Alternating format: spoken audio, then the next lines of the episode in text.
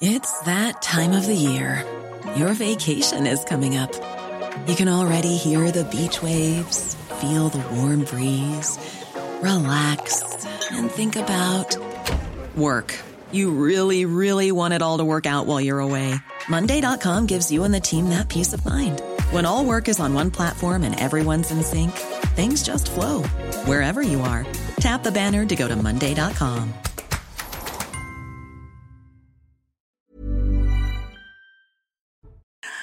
Bonjour et bienvenue sur CNews. Une nouvelle semaine en votre compagnie de 90 minutes info. Je suis ravie, bien évidemment, d'être avec vous. Le programme, les thèmes que nous allons euh, aborder euh, dans un instant, ce sera juste après un rappel des titres. Il est signé Mathieu Devez aujourd'hui. Le décollage de la plus grande et la plus puissante fusée du monde est reporté. Starship, c'est son nom, un mastodonte noir et argenté de 120 mètres de haut destiné à des voyages vers la Lune et Mars.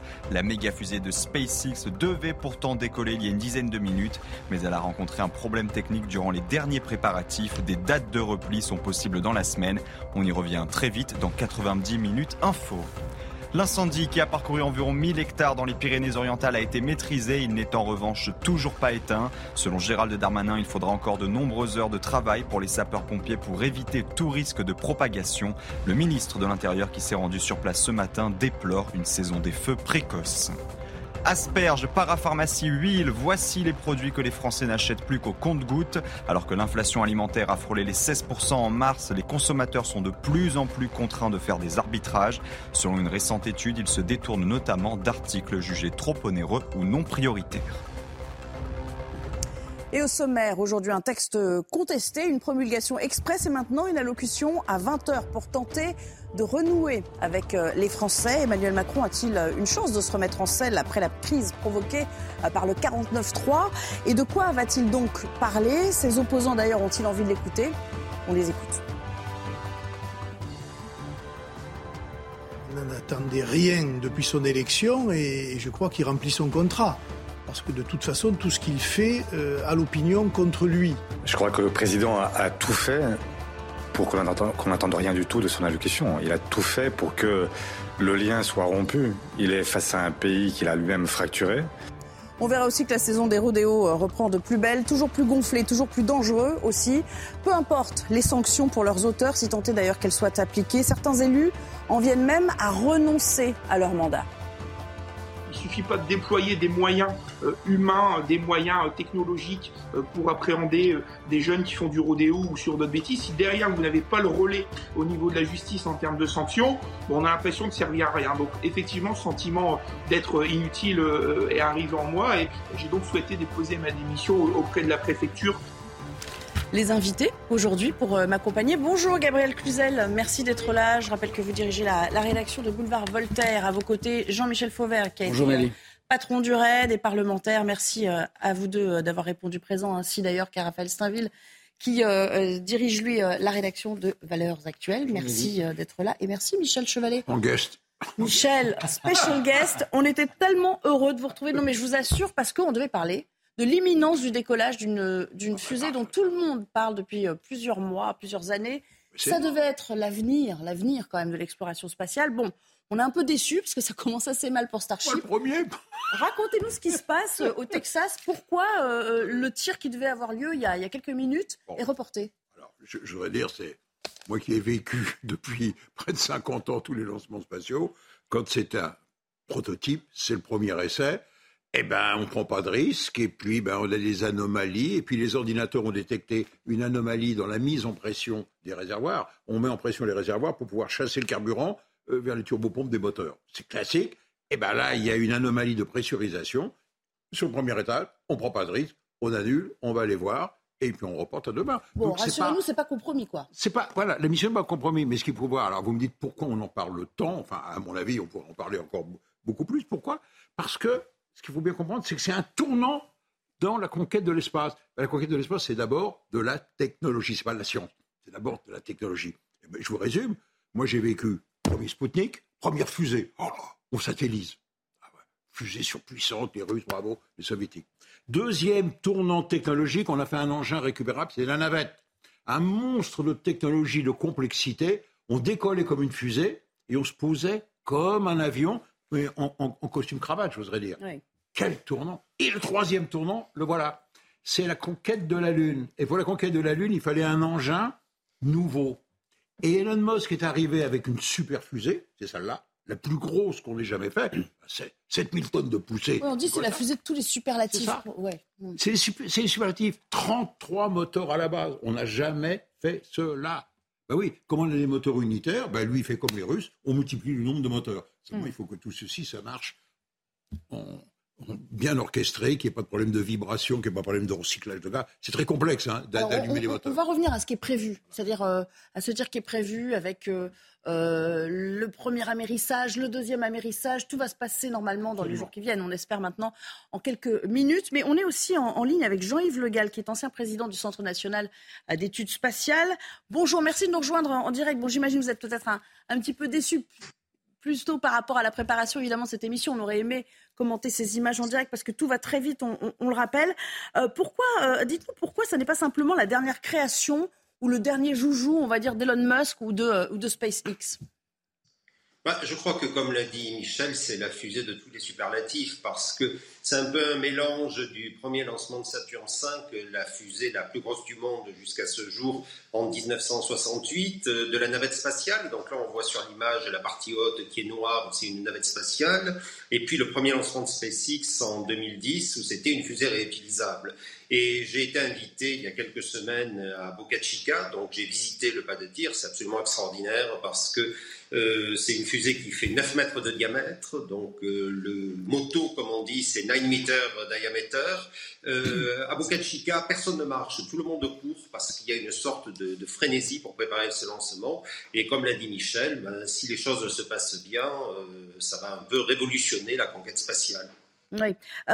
cette fusée qui se veut réutilisable, pour l'instant, c'est pas le cas. C'est un vol d'essai. Ça veut dire quoi, au fond? Ben, pour l'instant, on va tester donc euh, d'abord ce premier étage qui a à la fois des avantages et des inconvénients. Les avantages, c'est qu'il utilise 30, 33 moteurs tous identiques. Donc on se dit, ben, s'il y en a un qui marche, les 33 vont marcher. Mais en même temps, c'est un inconvénient parce que faire marcher 33 moteurs à la fois, ce n'est pas si facile. Et on l'a vu tout à l'heure, il y a eu euh, une anomalie au niveau de la pressurisation. Mais pour ce premier vol, on ne va pas euh, le réutiliser parce que sur les vols ultérieurs, eh bien, le premier étage reviendra se poser à son point de départ, un peu comme font les lanceurs de SpaceX aujourd'hui. Là, euh, pour ce premier vol, il ira tout simplement se poser en douceur au milieu du golfe du Mexique. En revanche, l'étage supérieur, donc la navette, le Starship proprement dit, lui a vocation à aller dans l'espace, à faire pratiquement un tour de terre et là aussi se poser en douceur au large d'Hawaï. Donc c'est un premier vol où on va tester le fonctionnement du premier étage, on va tester la mise en orbite et la rentrée atmosphérique, et c'est extrêmement difficile. Et puis si les choses se passent bien, eh bien le deuxième vol, probablement, le premier étage reviendra se poser sur la Terre, la navette ira se poser aussi sur la Terre.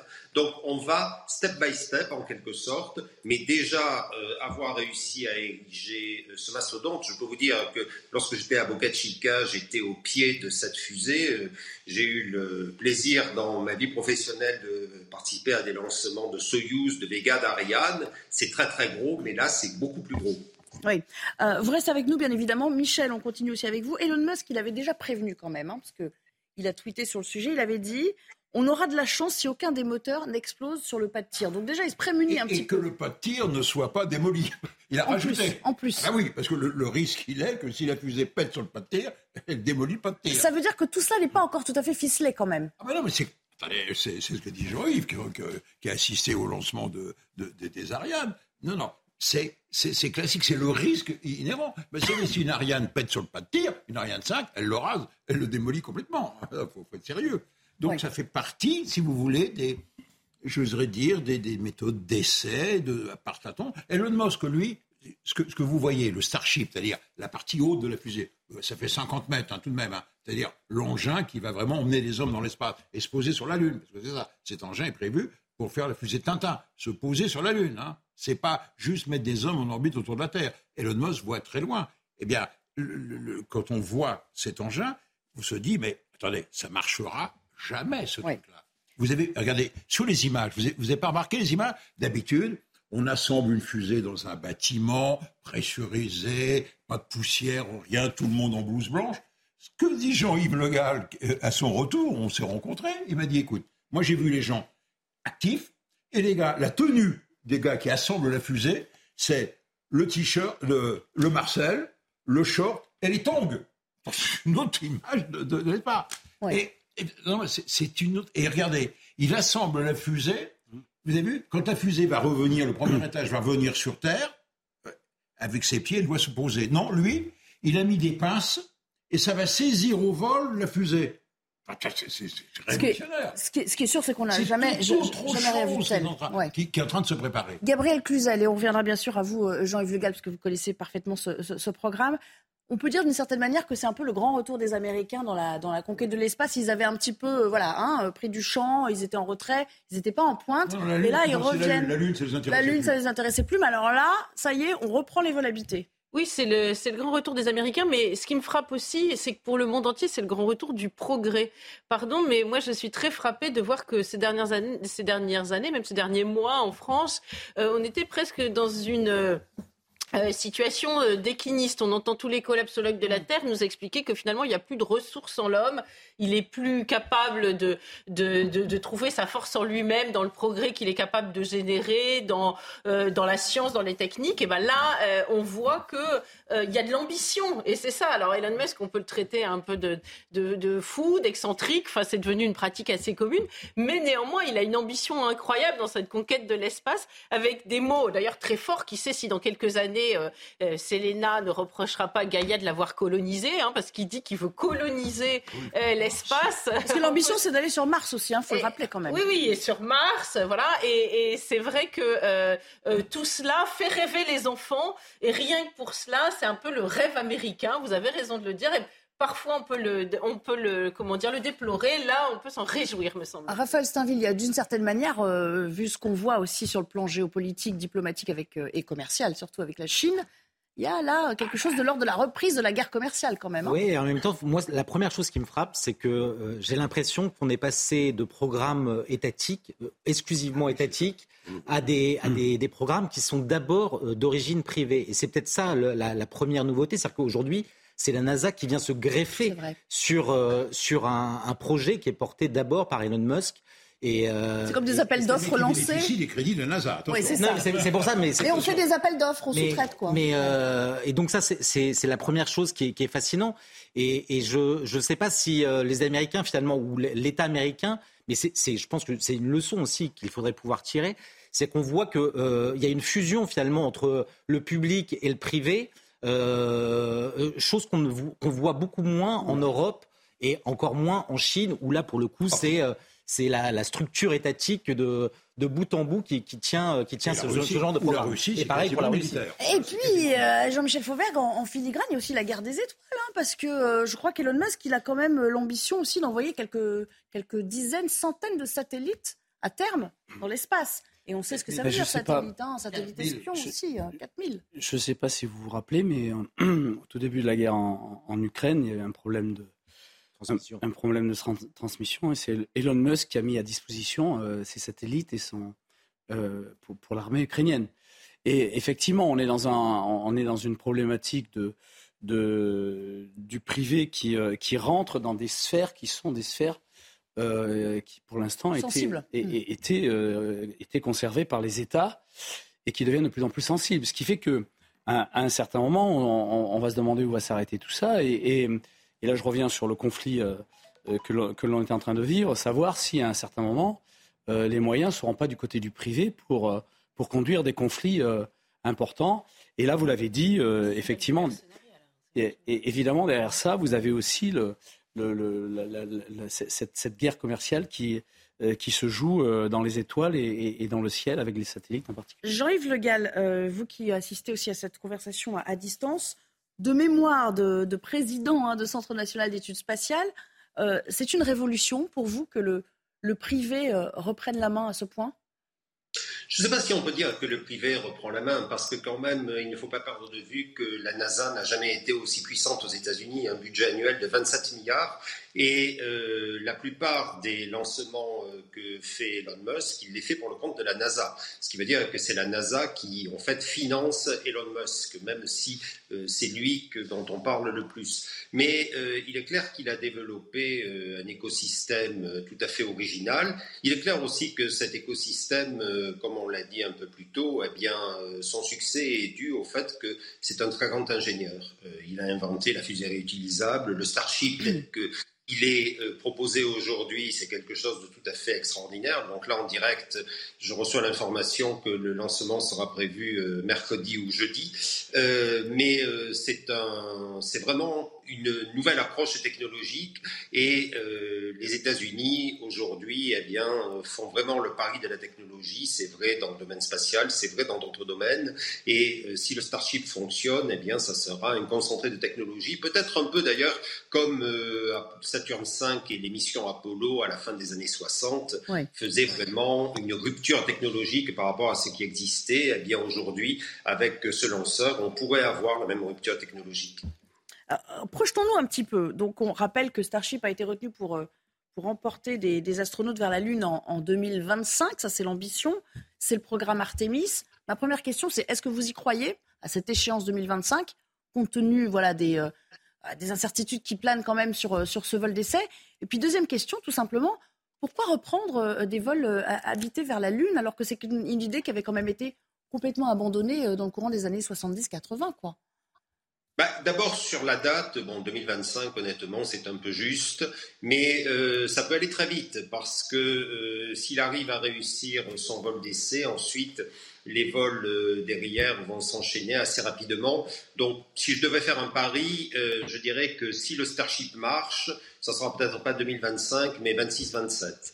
Donc ça, c'est le premier point. Euh, le deuxième point, euh, aujourd'hui, le discours américain est très différent parce que euh, les Américains disent on est allé sur la Lune en 1969, 70, 71, 72, avec les six missions Apollo qui se sont posées sur la Lune, donc 12 astronautes ont marché. Et aujourd'hui, ils disent nous y retournons, mais cette fois-ci pour y rester. Donc l'idée, ce n'est pas d'aller passer quelques dizaines d'heures sur la Lune comme l'ont fait les astronautes des missions Apollo, mais de créer une véritable base lunaire. En ce moment, on a une station spatiale qui est à 300 km au-dessus de nos têtes, où vivent en permanence quatre ou six hmm. astronautes. Thomas Pesquet y a passé deux fois six mois. Eh bien, l'idée, c'est que dans quelques années, mettons 7 à 10 ans, eh bien, on aura une sorte de station, mais au lieu d'être en orbite au-dessus de nos têtes, elle sera posée sur la Lune. Et donc là, il y aura des astronautes qui feront de la science. Alors, on fera des choses totalement différentes parce que la station est en apesanteur. Sur la Lune, on a une pesanteur qui est plus faible que sur la Terre. C'est un sixième de la pesanteur terrestre, mais on a une pesanteur. Mais c'est ça l'objectif des Américains aujourd'hui. Et aujourd'hui, eh bien, ils ont fait le pari du Starship pour se poser sur la Lune avec une mission Artemis très ambitieuse puisque les astronautes passent, partent avec la fusée SLS qui a fait son premier vol il y a quelques mois à présent. Il y a un rendez-vous en orbite et puis ils descendent sur la Lune à bord du Starship. Donc euh, des moments euh, pour les passionnés d'astronautique euh, de la même intensité que ceux qu'on a connus à la fin des années 60 avec les missions Apollo. Michel, oui. Il a raison. Oui, hein, on se connaît assez. Mais il y a un tournant qui est en train de se faire dans, dans l'espace. Alors si vous voulez, je me souviens quand Patrick Baudry a volé, le deuxième français dans l'espace. Patrick Baudry disait bon, bah, maintenant, on va faire toujours la même chose. On va faire des ronds, on va tourner en orbite autour de la Terre. On n'ira plus dans une capsule, mais dans, dans, un HLM de l'espace. C'est la station spatiale. C'est vrai. puis on disait finalement, qu'est-ce qu'on fait là-haut? On fait de l'occupation, on fait de la maintenance, euh, on fait beaucoup de gym, deux heures par jour, mais on fait un petit peu de science pour pouvoir justifier le programme. Alors, bah, on lui a reproché ses propos on s'aperçoit finalement il n'avait pas tort. Parce qu'il faut voir que la station spatiale ne sert de vous à moi pas grand-chose sur le plan euh, scientifique. Et là, il y, a une nouvelle impulsion de dire ben, on va aller plus loin maintenant. On va la Lune, on va se poser sur la Lune et on va mettre une station spatiale en orbite autour de la Lune et faire des allers-retours entre la Lune et, et, non plus aller juste sur la Lune, ramasser des cailloux et revenir sur Terre. C'est étonnant. Jean-Yves Le Gall, moi j'ai une dernière question et, euh, avant, euh, avant la fin de, cette demi-heure. Euh, l'ambition, donc c'est la Lune dans un premier temps. On a tous vu ici, évidemment, Seul sur Mars. C'est quelque chose qui pourrait arriver ces scènes où on, on plante, on fait des expériences avec des, avec des choux, avec des, avec des salades, on a des serres. Non, mais vraiment, sur Mars, un jour, mais, et à quel horizon selon vous? C'est à beaucoup plus long terme parce que la Lune, on y voit, on y va en trois ou quatre jours. Euh, et puis, je dirais psychologiquement, euh, les astronautes qui y sont allés il y a un peu plus de 50 ans, avec des technologies quand même beaucoup moins développées qu'aujourd'hui, avec nombre de points de défaillance uniques dans la mission, ce qui veut dire que si un moteur ne marche pas, eh bien la mission est perdue. Les astronautes avec. Aujourd'hui, donc, on part avec des totalement mais euh, on va sur la Lune, Thomas Pesquet le disait encore hier, bon, on voit toujours la Terre. Quand euh, vous partez vers Mars, euh, nous avions lancé il y a quelques années avec la NASA la mission InSight, et j'avais demandé qu'on mette des webcams sur InSight. Donc vous voyez le décollage depuis la sonde, vous, on avait décollé de Californie, vous voyez la Californie, vous montez, vous voyez la Terre, un peu plus tard vous voyez dans le champ visuel apparaître la Lune, et puis très très vite vous êtes dans le noir total, et le noir total pendant six mois. Et donc, imaginez des astronautes qui partent dans le noir total pendant six mois pour arriver en orbite de Mars où personne n'est jamais allé. Une mission qui dure deux ans, deux ans et demi, c'est beaucoup, beaucoup plus difficile. Et donc, je pense qu'il faudra quand même attendre quelques années. En revanche, la Lune, on y est déjà allé. On peut y retourner avec une ambition différente, celle dont parlait Michel. Je m'étais peut-être, euh, malgré toute l'admiration que j'ai pour Michel, un petit bémol parce que sur la station, quand même, on fait des choses. Thomas Pesquet a fait deux vols avec euh, un programme médical, un programme sur les matériaux, où il a fait des choses tout à fait remarquables, notamment le médical sur l'ostéoporose. Donc il faut euh, reconnaître quand même qu'aujourd'hui dans la station on fait de la science, mais il est clair que si on est sur la Lune, on fera de la, de la science euh, à la puissance 10. Et donc c'est pour ça que les Américains veulent y retourner. Et j'ajoute quand même un petit cocorico que l'Europe et la France en particulier joueront un rôle très très important dans ce programme. Donc il faut vraiment euh, se réjouir qu'il avance et j'espère qu'il avance bien avec le succès prochain du Starship. Merci beaucoup, euh, euh, Jean-Yves Le Gall, de nous avoir répondu aujourd'hui. Bien sûr, vous pouvez rester avec nous jusqu'à la fin de, l'émission. Euh, Raphaël, ça vous fait rêver et vous vous dites ah, j'espère être encore là le jour où, on ira sur Mars? Non, mais vraiment, enfin. Non, mais effectivement. alors d'abord, la première chose, c'est que dès que je vois apparaître Michel Chevalier à la télévision, je me dis qu'il va se passer quelque chose et ça me ramène euh, à quelques années en arrière où j'assistais au, décollage d'Ariane et avec la voix de Michel Chevalier. Et avec des maquettes. Exactement. Euh, donc non mais on, sent qu'il se passe quelque chose et effectivement que ces aventures. Euh, bah, ça allait, c'était bien? Ces, aventures font, font rêver.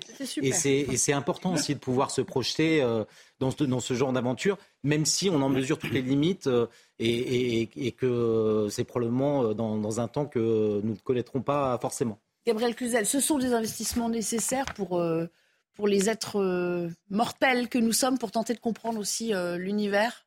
Même si on fait des progrès phénoménaux.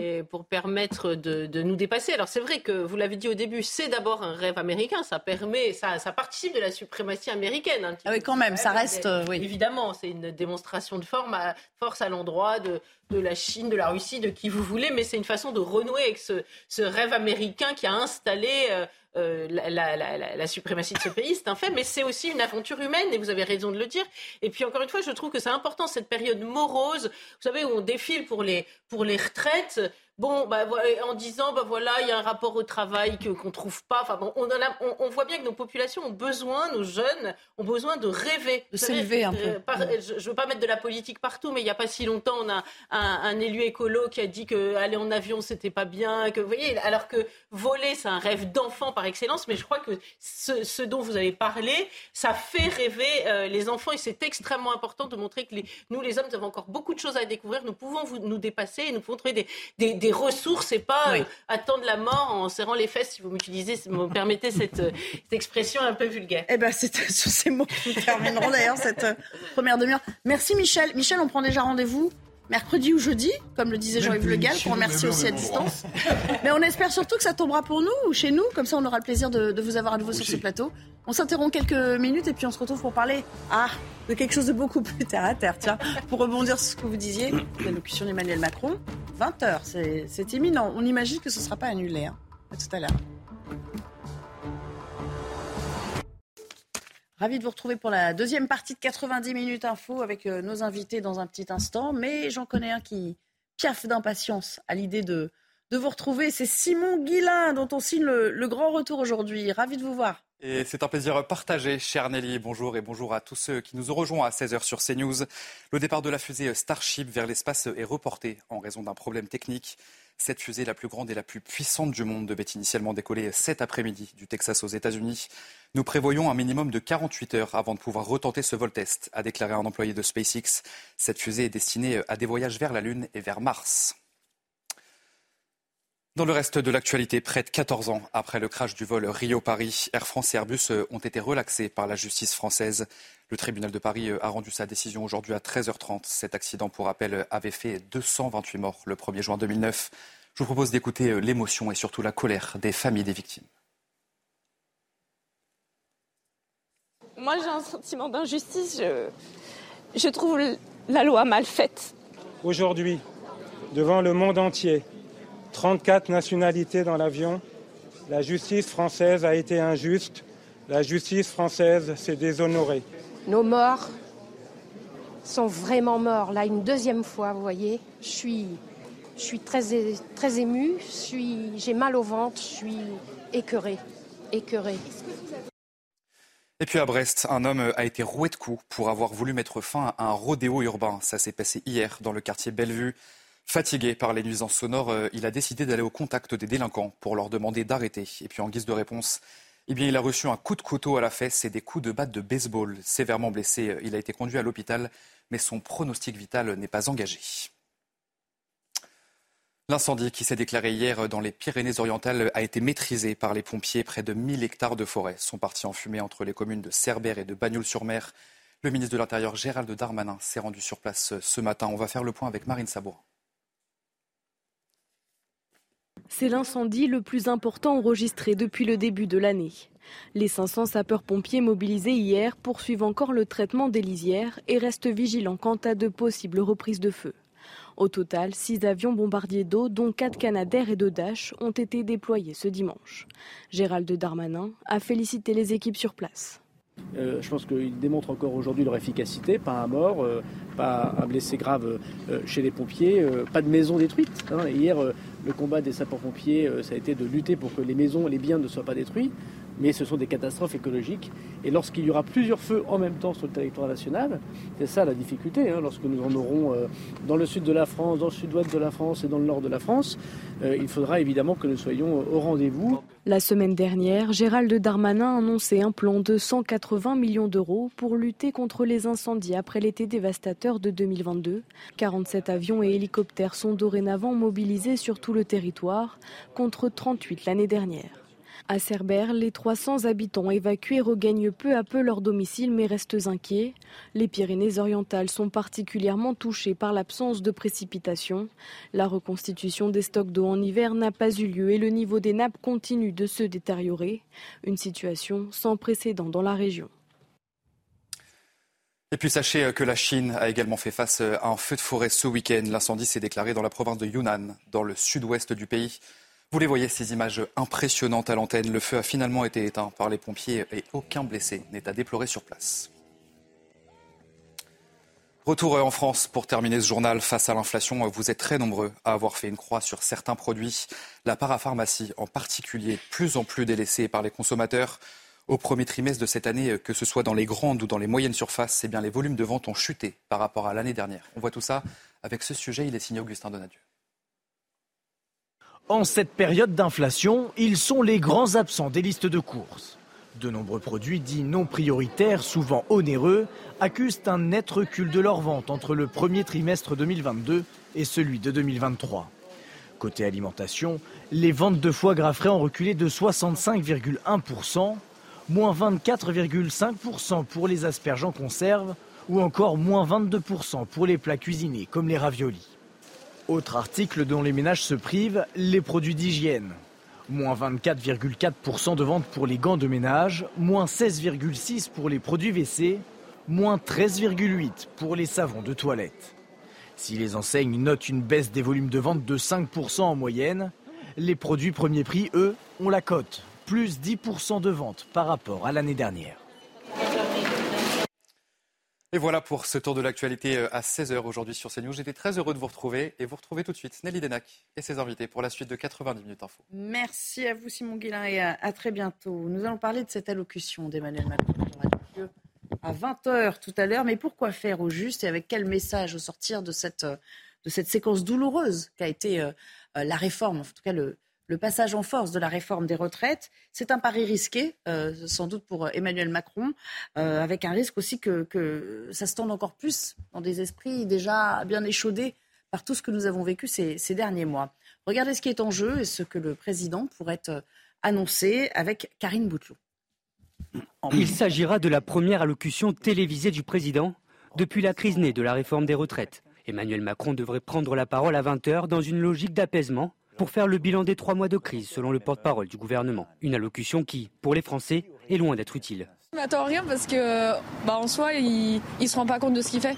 Du coup, on peut s'attendre à rien de quelqu'un qui ne prend pas en compte notre avis. Tiens, un peu de reconnaissance, au moins qu'il fasse un peu semblant de dire voilà, j'ai conscience que ça soit comme ça dans la rue, mais c'est nécessaire. Enfin voilà, qu'il donne ses arguments. Ah, honnêtement, pas grand chose, euh, vu ce qu'il nous a montré depuis le début, euh, c'est-à-dire une totale ignorance et même un mépris pour le peuple. J'attends rien du tout. De... Bah, j'attends rien du tout parce que les dés sont déjà donnés. Hein. Ça sera 64.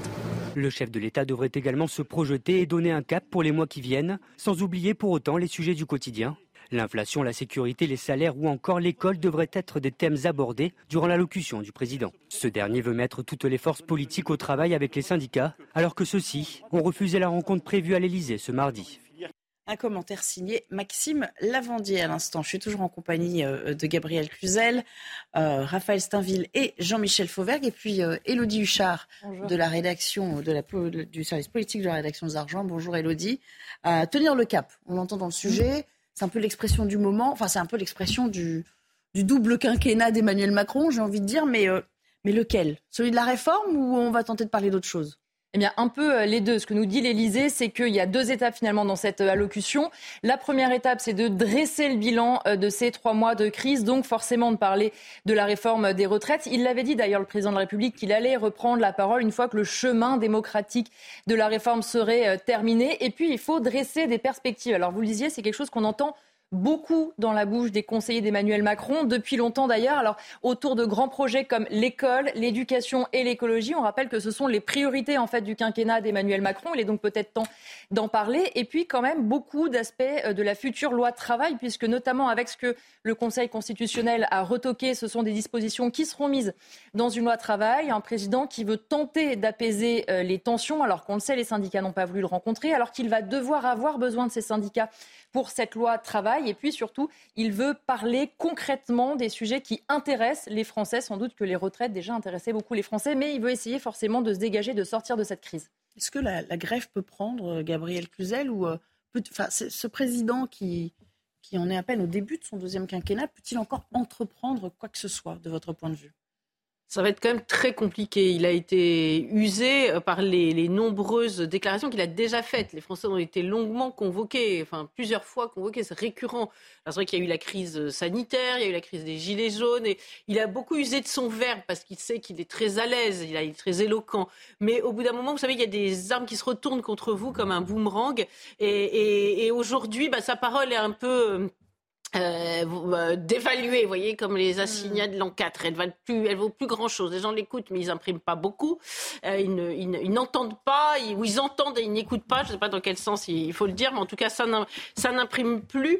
Voire cela agace. Souvenez-vous de la dernière intervention, parce qu'il a un ton, il est très à l'aise, il a un ton très pédagogue. Et ça, euh, les Français se sentent infantilisés et de ce fait, euh, ils, ressentent ça comme du, poil à gratter. Donc c'est vrai que euh, je crois que la plus grande crainte pour lui, c'est de voir une intervention, son intervention devenir contre-productive comme la dernière fois à l'heure du déjeuner. Donc il va devoir faire montre d'humilité, ce qu'il en est capable, d'humilité, de dire voilà pourquoi ça a tourné de cette façon-là, quel moment ai-je fait une erreur? Et pas seulement euh, sur euh, un petit détail, hein.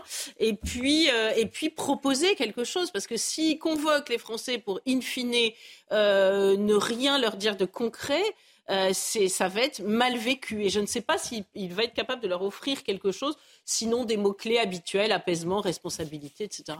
Oui. Jean-Michel Fauvert, un mot qui revient, parce qu'on est dans, un peu dans le champ lexical habituel, dans la bouche de ses opposants, en tout cas ces dernières heures, c'est le terme de, de mépris.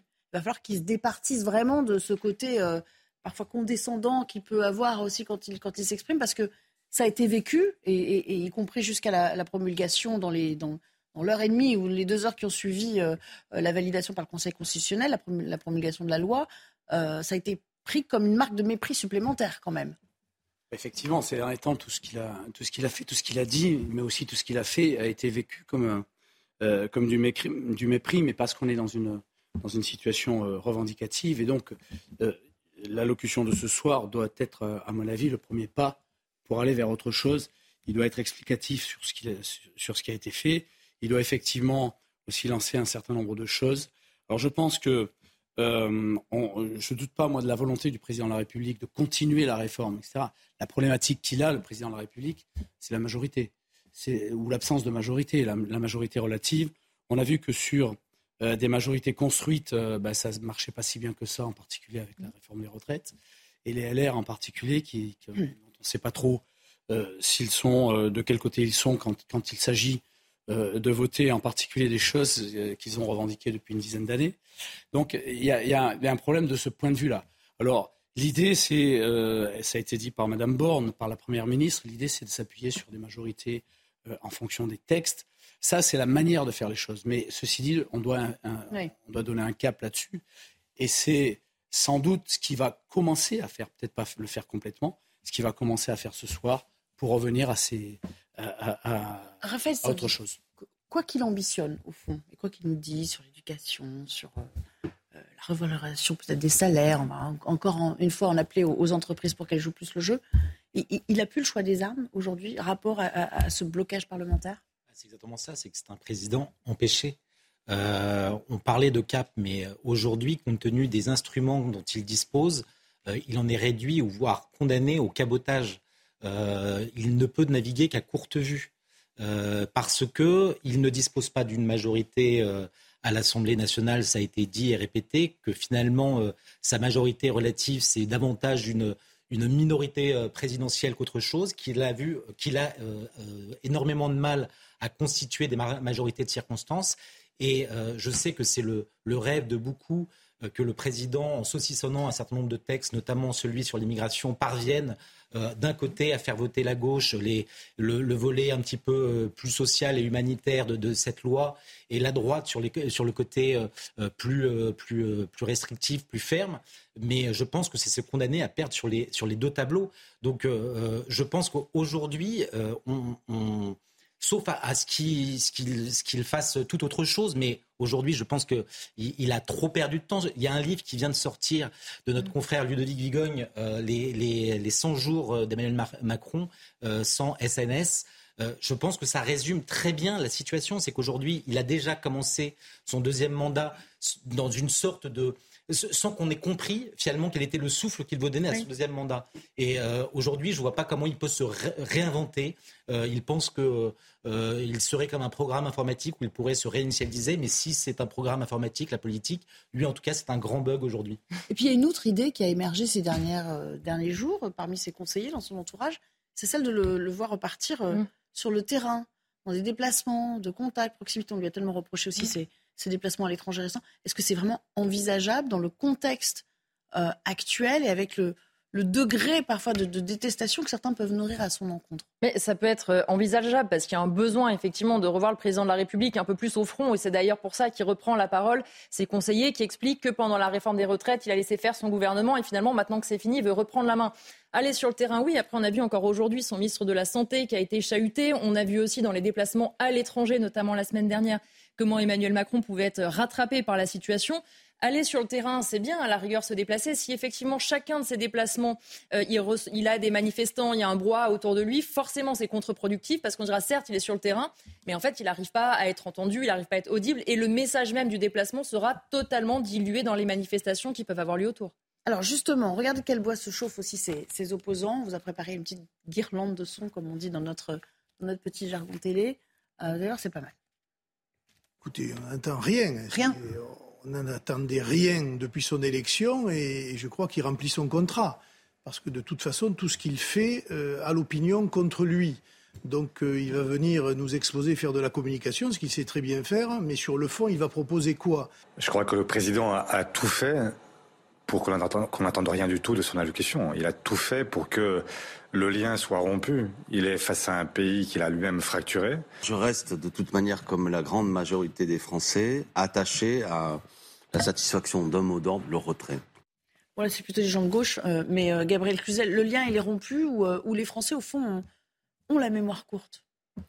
Écoutez, il, a, il est quand même passé contre l'opinion. Il le sait du reste. Hein. C'est-à-dire qu'il a, il a, il a considéré qu'il allait faire le bonheur des Français malgré eux, ou en tout cas le bien des Français malgré eux. tous les sondages montrent que les Français sont restés massivement, malgré euh, le temps, hein, euh, opposés à cette réforme des retraites. Donc tabler sur une mémoire de poisson rouge, c'est un petit peu méprisant aussi. Hein. Euh, on parlait de mépris. non, je crois que ça va venir dans la sédimentation des, des, des colères résignées qu'il y a dans ce pays euh, qui euh, misent toutes les unes derrière les autres. Vous parlez de guirlande de son, mais là, il y a une guirlande de colère. Hein. je reviens encore, les gilets jaunes, une gestion brutale du Covid, l'inflation, euh, le sentiment que l'étranger compte plus qu'eux, etc., que au, vu des déplacements d'Emmanuel Macron.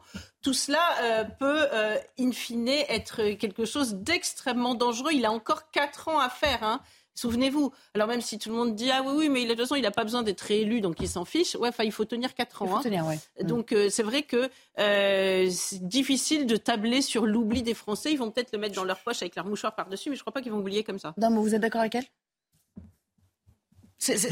Non, mais c'est un, président, c'est un président empêché. Non, mais vous avez appartenu à la majorité. C'est un président empêché aujourd'hui, Jean-Michel Fauvergue. Je ne suis pas du tout d'accord avec ce qui a été dit, et certainement pas. Ah, les Français sont d'accord avec cette réforme. Parce que là, parce que les Français ont donné.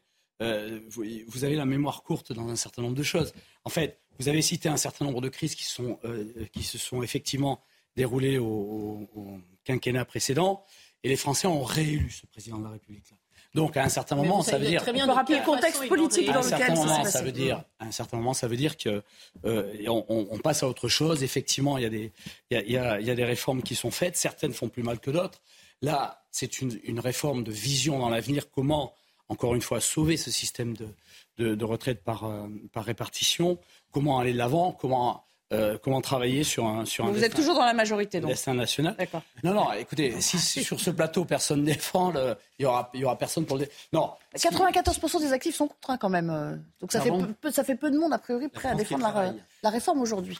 Oui, mais non, mais attendez. Il y a peu de monde euh, concrètement, même si demain, sans vous compter les manifestants. si demain vous faites un vote, par exemple, sur les impôts, vous aurez que vous, vous aurez 100% de la population qui sera contre. Et pourtant, il les faut, les impôts. Et pourtant, il les faut. Et non seulement. Il, il, les faut pour qu'ils soient bien utilisés. oui, voilà, mais oui, mais tout à fait. On, pourrait avoir une réflexion sur le service public aussi. On est d'accord avec ça. Donc, ce qu'il faut qu'à un certain moment, c'est quand même de voir la réalité des choses. Comment, pourquoi, à quoi a servi cette réforme? Et là où on en est, aujourd'hui, la réforme a été votée. On va voir ce qui va se passer ce soir dans l'allocution du président de la République. Et on verra dans les prochains jours comment les choses vont changer euh, éventuellement sur le, sur le moyen terme et sur le long terme. Est-ce qu'on peut se contenter, euh, Raphaël Saint-Louis, de dire on verra, on verra Enfin, je veux dire. Je pense que c'est compliqué, mais il y a quelque chose qui est, qui est intéressant, c'est que euh, là, on a entendu les sons de, de, de grand panel d'opposants Emmanuel Macron. Mais lorsque vous interrogez euh, un certain nombre de, membres de la majorité présidentielle aujourd'hui, ils sont perdus. Euh, ils ne savent pas euh, comment la fin de ce, quinquennat va se, va se dérouler.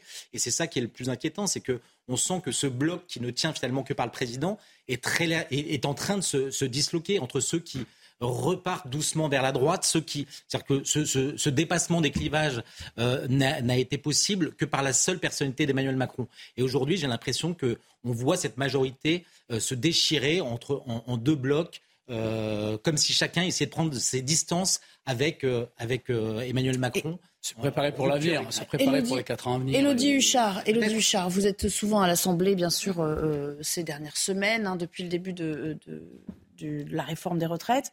Est-ce que les mines sont grises et, effectivement, il y, a, cette dislocation dans le sens où il y a déjà plusieurs euh, députés euh, accolés, adossés à, Barbara Pompili qui ont pris le large d'une certaine manière. Oui, mais là, en fait, la réforme des retraites euh, a fait du mal à la majorité présidentielle et à d'autres. Effectivement, dans la majorité présidentielle, on est partagé entre le soutien qu'on est censé devoir au gouvernement et puis le fait d'être dans sa circonscription, de se dire que Emmanuel Macron agite souvent la menace de la dissolution Et les députés disent aussi, moi, quand je rentre en circonscription, on me parle des retraites, on n'est pas satisfait. Donc forcément, ils se retrouvent un peu à défendre l'indéfendable.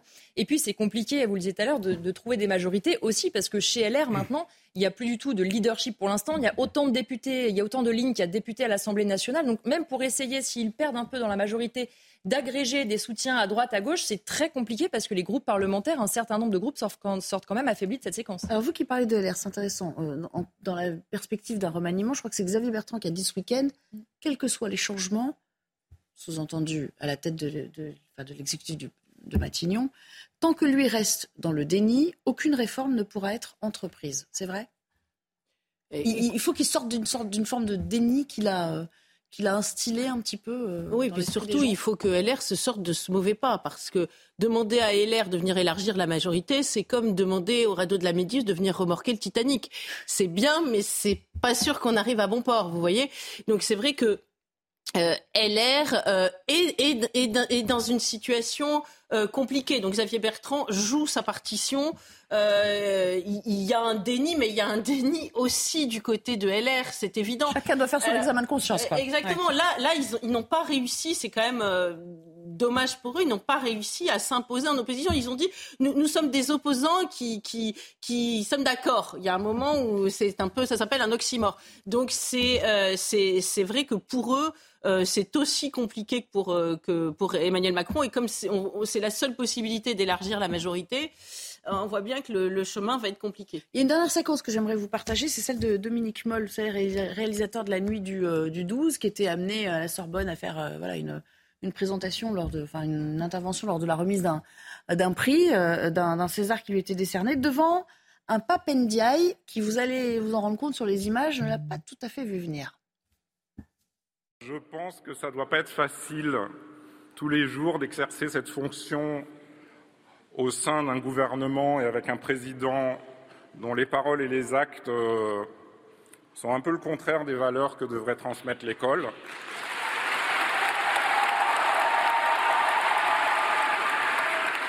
Un, un, gouvernement et un président qui préfèrent imposer plutôt que dialoguer, qui préfèrent donner des leçons.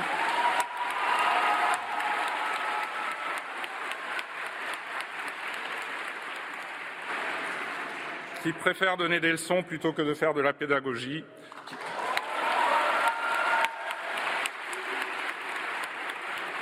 préfèrent parfois le mépris au respect et à l'écoute,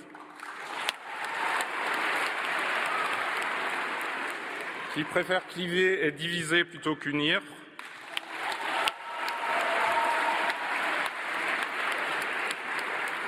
qui préfèrent les intérêts particuliers au bien commun.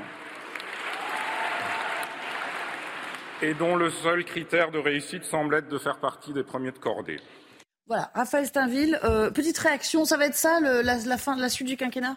Bah, C'est la, possibilité, la probabilité la plus grande. Euh, c'est ça qui est terrible pour le président et ses ministres. chaque qui, sortie. Euh, sont pris en otage, en tout cas, dans, une, dans une intervention qui, qui n'aurait pas dû être de cette teneur-là. Sur la méthode, vous souscrivez pas, j'imagine, de toute façon, Jean-Michel euh, moi, ça me fait penser, et je conseille de, euh, un spectateur de lire le, bouquin de Roselyne Bachelot, qui parle de ça, c'est-à-dire une, un, une, espèce de microcosme de la, de la culture gavé de subventions, gavé de subventions, et qui ne fait que critiquer le gouvernement, les gouvernements successifs. Gabriel Cluzel, pour la, pour la Vous voyez, j'ai pas peur d'être d'accord avec euh, mon voisin sur ce point-là. Je, je, même si sur le fond, euh, on, on, peut tout à fait souscrire aux propos de, de, de, ce réalisateur, qui à côté de ça est un excellent réalisateur. Hein, moi, je sais pas si vous l'avez vu, La Nuit du Doux, c'est un très bon film, mais il faut qu'il reste dans son boulot de réalisateur. Moi, j'avoue que j'en ai un petit peu assez ces artistes qui font de la politique, qui Trop de, messages, tu le message. sont bien euh, contents de trouver des subventions publiques. Euh, et, et c'est un peu, moi je suis choquée aussi de l'attitude de Papendiaï. Excusez-moi, je le trouve, je, pardonnez-moi, mais je le trouve pas très euh, corporate. Exactement, je cherchais le mot. C'est-à-dire que euh, là aussi, c'est un peu étonnant qu'il n'ait pas quitté la salle. Euh, et, et, ça augure mal de la suite, parce que ça veut dire que ce gouvernement est prêt à se laisser taper sur la tête sans faire preuve de solidarité. Ça va être compliqué pour les quatre années à venir. Merci beaucoup, Elodie Huchard. On vous retrouve, j'imagine, peut-être pour le débrief de la soirée, hein, de l'allocution. Et puis, sans doute un petit peu plus tard dans cette semaine. Merci à tous les quatre. Et après une petite pause, on revient pour parler ah tiens, de la reprise de la saison des, des rodéos urbains. quoique sous une nouvelle mouture, une nouvelle forme, vous allez le voir. Et puis on parlera aussi de cette école coranique qui, sauvage qui a émergé en plein Marseille, au vu et au su de tout le monde, sauf des autorités apparemment. À tout à l'heure.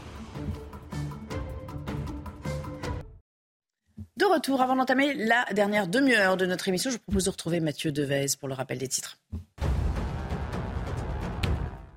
Emmanuel Macron s'adresse aux Français ce soir à 20h, une allocution d'une vingtaine de minutes que vous pourrez bien sûr suivre en direct sur CNews. Le chef de l'État tentera ainsi d'apaiser les tensions et de relancer son second quinquennat après la promulgation de la réforme des retraites. Et pour les leaders de la gauche, il n'est pas question de tourner la page, ils n'attendent rien de l'allocution du président. Une enquête pour assassinat a été ouverte après la mort d'un enfant de 4 ans et de son père de 48 ans. Leurs corps ont été découverts vendredi dans une voiture incendiée à Nouvion en Thiérache, c'est dans l'Aisne. Selon le parquet, l'hypothèse privilégiée est celle d'un suicide du père précédé ou accompagné du meurtre de l'enfant. La ville de Paris a ouvert aujourd'hui une consultation sur l'avenir du périphérique de la capitale. La mairie entend réserver une voie au covoiturage, au taxi et en transport en commun à l'horizon 2030. Jusqu'au 28 mai, le grand public est invité à se prononcer sur ce projet dans le cadre d'une participation par voie électronique.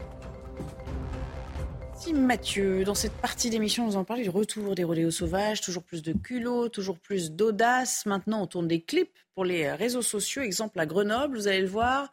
Ni le lieu, ni les personnes présentes n'arrêtent les délinquants. Image commentée par Alexis Vallée. En plein centre commercial à Échirol dans l'Isère, rien ne semble arrêter ces rodéos. Cette vidéo diffusée sur les réseaux sociaux a pour but d'illustrer un clip de musique tout rodéo est très dangereux, et encore plus quand on se permet d'aller dans un centre commercial et traverser la foule comme ça. Ils ne sont pas inquiétés. Je rappelle que c'est un lieu privé, donc euh, la sécurité n'était pas présente. Ils sont pas, ils sont, à aucun moment ils sont inquiétés. Donc, euh, et de ce moment-là, ben, ils n'hésitent pas à traverser et puis à repartir comme, euh, comme si rien ne s'était passé. Quelques jours plus tôt, dans le même département à Villefontaine, d'autres individus s'amusent à traverser ce ponton, malgré la présence de nombreux riverains. Les rodéos sauvages, un fléau contre lequel luttent les forces de l'ordre. Depuis le 1er mars, le ministère de l'Intérieur a enregistré 7000 verbalisations et plus de 102 roues saisies.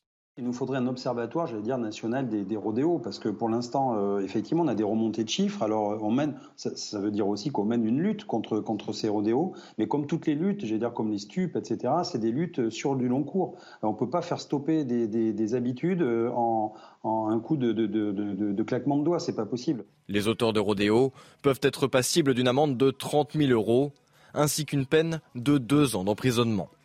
Raphaël Saint-Ville, où sont les amendes, où sont les peines Visiblement, c'est pas très dissuasif. Enfin, c'est surtout l'application des peines. Bah, c'est surtout ça le problème. C'est-à-dire que euh, l'arsenal juridique, il existe. La loi euh, a été euh, même modifiée. mais aujourd'hui, on attend les, les applications de, de, ces peines avec des juges qui, qui, qui condamnent lourdement. pas seulement les, les, les, récidivistes, mais les, les primo-délinquants qui, qui, qui s'adonnent à ce genre de, de, de rodéo euh, urbain qui, euh, qui contribue à, l'ensauvagement d'un certain nombre de centres-villes. Euh, le fait est que si les policiers font leur travail avec toutes les difficultés et les contraintes qui, sont les leurs, de l'autre côté, la justice ne suit pas une nouvelle fois. Oui, parce que du côté des saisies, Jean-Michel Fauvert, on le voit bien, ça, ça marche, ça cartonne. Enfin, je veux dire, on nous fait des bilans, des, euh, euh, des présentations, on a les, la préfecture euh, publie même des photos du matériel, enfin des, motos qui sont saisies. Oui, mais bon, derrière, il n'y a pas plus facile que se procurer une nouvelle moto quand on a été privé d'un appareil, en fait, enfin d'un véhicule. On est à peu près sur ce problème-là comme sur le problème des stupes. C'est-à-dire que les, saisies qui sont faites, et qui sont nombreuses, hein, sont, sont en fait l'image du travail des forces de police et, de gendarmerie. Après, derrière ça, euh, il faut effectivement que la, justice travaille elle aussi. C'est-à-dire qu'elle applique, c'est ce que vient de dire euh, Raphaël, et qu'elle applique les, sanctions d'une manière, euh, manière décisive. Et que ces, et que ces saisies-là soient possibles, y compris si le véhicule n'appartient pas, pas à celui qui est, qui est en train de le, de le chevaucher.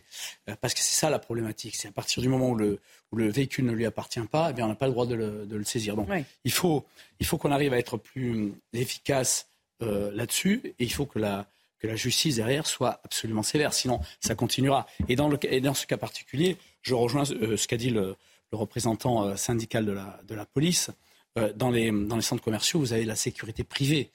S'ils arrivent à s'introduire là, c'est qu'il y a un problème quelque part.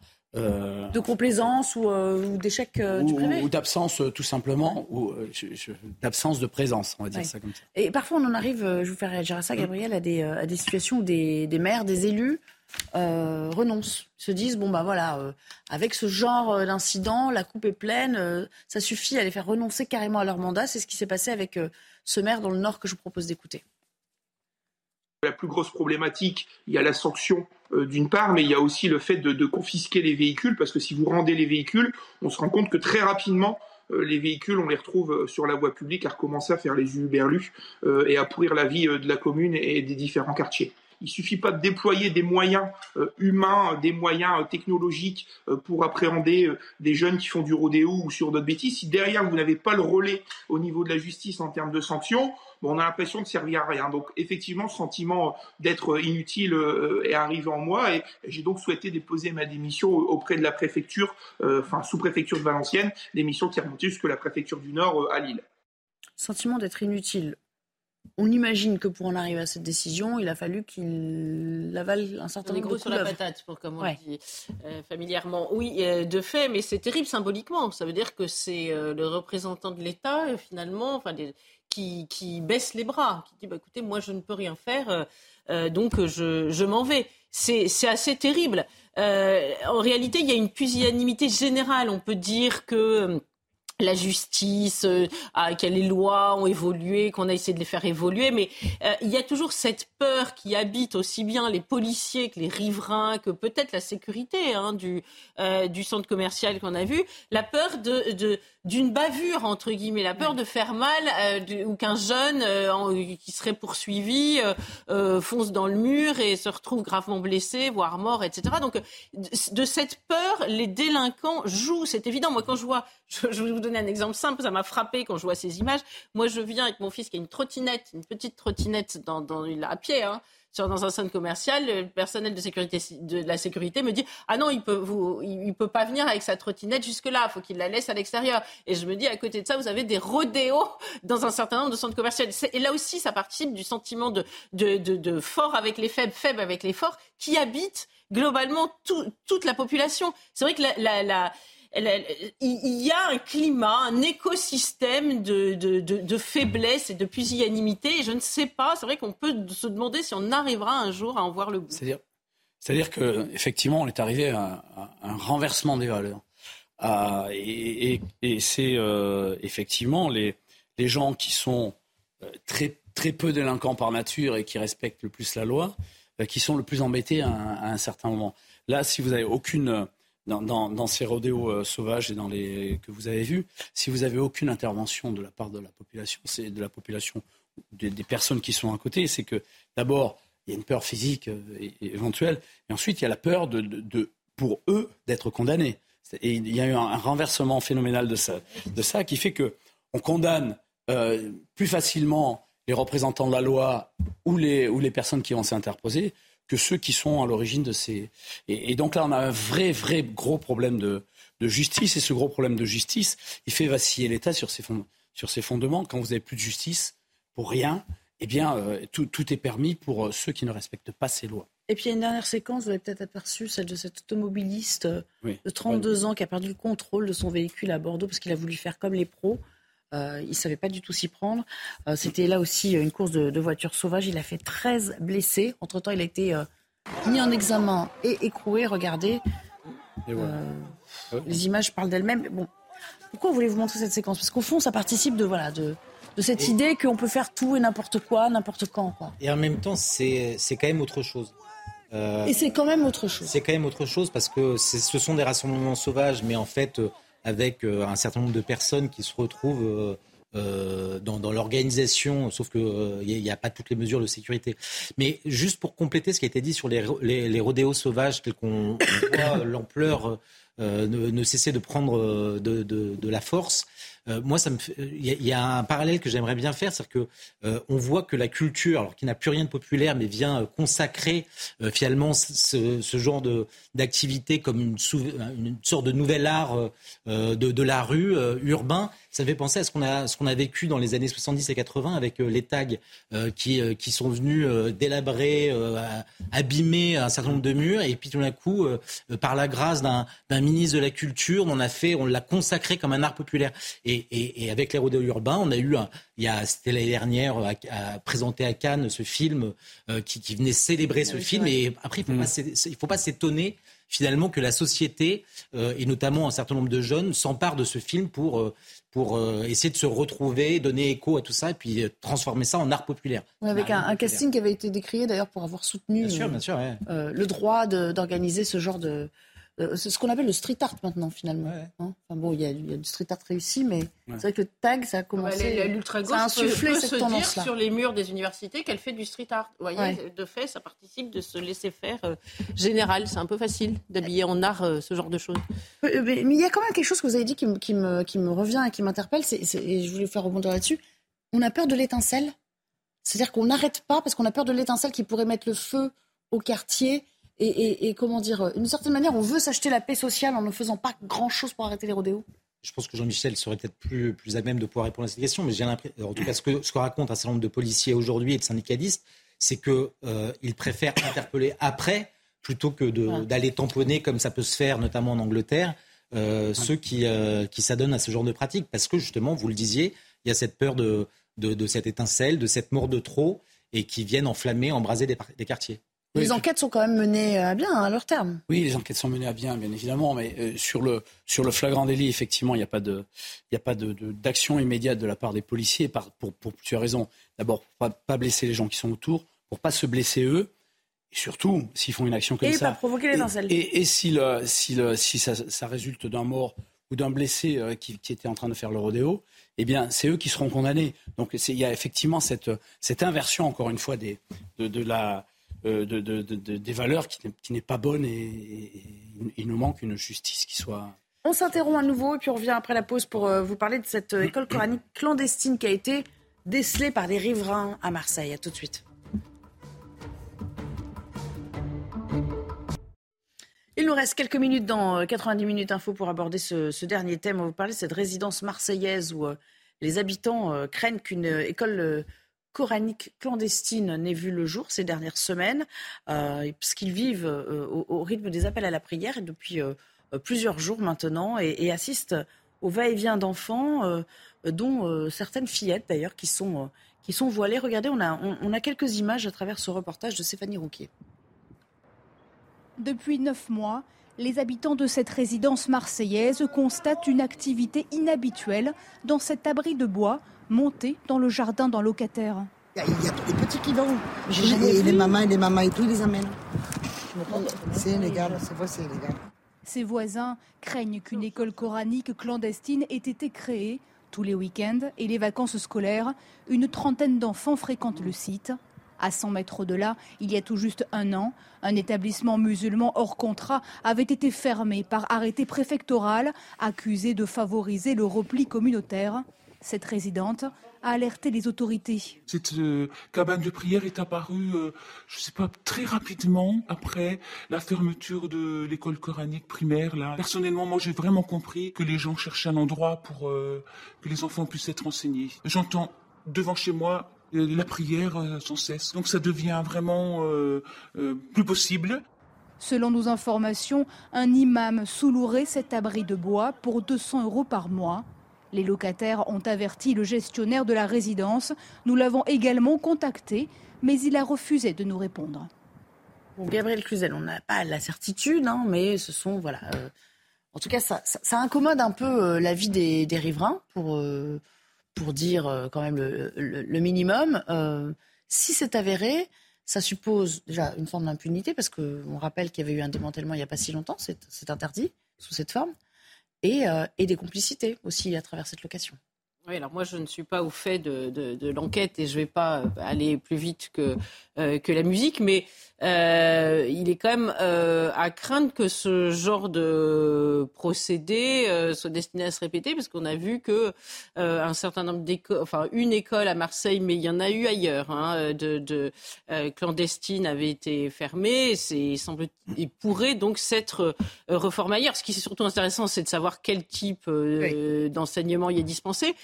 Simplement je ne voudrais pas, euh, je le dis franchement, parce que j'en ai parlé avec un certain nombre de députés, c'est quelque chose qui m'inquiète, c'est-à-dire qu'on se serve du prétexte euh, des, écoles euh, islamistes hors contrat pour faire la guerre à tout les écoles hors contrat Parce que je vous rappelle que nous sommes dans un contexte euh, d'échec de l'éducation nationale et qui fait que Papendaï est en train de donner un certain nombre de consignes aux écoles sous contrat. Et l'étape suivante, ce sera, les, ce sera les écoles hors contrat qui sont beaucoup plus libres. Alors il y a des écoles catholiques, il y a des écoles Montessori, il y a des écoles juives, il y a des écoles diverses et variées, musulmanes, qui posent pas de problème. Certaines posent problème. Euh, par exemple, je sais que dans les Hauts-de-France, l'école euh, Averroès est dans un bras de fer, mais c'est une école sous contrat donc pas en contrat, avec, euh, avec le, Conseil des Hauts-de-France qui ne veut plus lui donner de financement. Donc euh, c'est vrai qu'il ne faudrait pas que cet exemple-là, euh, médiatisé, soit l'occasion de faire le procès de l'ensemble des écoles hors contrat. Mais c'est vrai qu'on comprend que les riverains se demandent ce qui se passe de, parce que en France, écoutez, les écoles, elles doivent faire l'objet d'un certain nombre d'un formalisme qui doit être respecté. Et puis c'est pas inintéressant de savoir ce qui se passe dans, dans, dans ces écoles-là. Mais encore une fois. Euh, on, peut imaginer que ce genre de velléité euh, va se reproduire. Ça fait partie de, de, l'écosystème que nous apporte une immigration massive. Il faut quand même que les Français en aient conscience. C'est un bilan filigrane. C'est vrai qu'il y a un risque de nouvelle guerre des écoles qui se joue d'une certaine manière, ou de l'idée qu'on s'en fait Je pense que Gabriel Cluzel a raison. Il faut bien distinguer euh, les différents types d'écoles entre et, et, précisément s'agissant de Marseille, quand même on, est, on en est au tout début entre les écoles privées hors contrat et euh, une, institution qui euh, n'a pas euh, déclaré son activité, qui a créé son, école totalement sous, les radars et dont les enfants, et on le voit sur les images, on voit des petites filles qui sont déjà voilées dès le plus jeune âge, laissent supposer qu'on est là face à à une école euh, d'un islamisme très radical. Hmm. Jean-Michel Fauvergue, il faut faire attention quand même, parce qu'on répète, l'enquête commence. Bien évidemment qu'il faut euh, faire. On ne voudrait pas non plus aller à l'encontre du travail des enquêteurs. Euh, oui, bien, bien, évidemment qu'il faut prendre ses précautions et faire attention, et en particulier, effectivement, ne pas confondre ce, genre de, de lieu que l'on voit là et, et, les écoles sous contrat et hors contrat et, c'est quelque chose d'important que de le dire.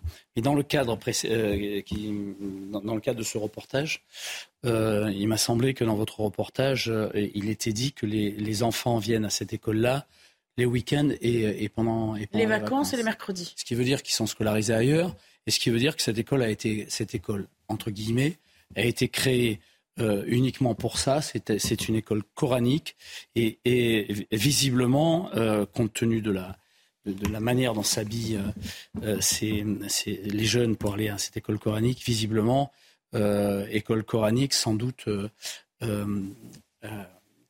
hyper radicale, très radicale. Donc je, signale aussi, et c'est dit dans votre, dans votre reportage, qu'il y a déjà eu de des fermetures un peu plus loin. là, c'est là, je pense que les autorités préfectorales, il ne va pas y avoir d'enquête judiciaire, mais il va y avoir une enquête administrative, et voir quelles sont les conditions dans lesquelles sont accueillis les enfants, parce que ça me semble assez insalubre aussi. Il y a une enquête préfectorale. Et la loi de, sur, le, sur les séparatismes qui a été votée euh, euh, il y a deux ans de ça, donne les moyens de fermer rapidement ces. ces Donc ça, elle devrait s'appliquer. Et euh, s'il y a un délit, un délit pénal, une amende de 15 000 euros et un an de prison pour celui qui a organisé ça. Merci à tous les trois de m'avoir accompagné jusqu'au bout de cette émission. Dans un instant, à Punchline, bien sûr, vous retrouvez euh, Laurence Ferrari. Puis n'oubliez pas, ce sera en direct sur euh, notre antenne. L'allocution d'Emmanuel Macron, dont on rappelle qu'elle a lieu à 20h. Et moi, je vous dis à demain pour de nouvelles aventures dans 90.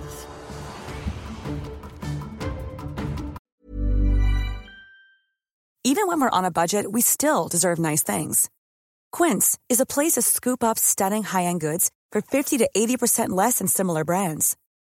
They have buttery soft cashmere sweaters starting at $50, luxurious Italian leather bags, and so much more. Plus, Quince only works with factories that use safe, ethical, and responsible manufacturing. Get the high-end goods you'll love without the high price tag with Quince. Go to quince.com/style for free shipping and 365-day returns.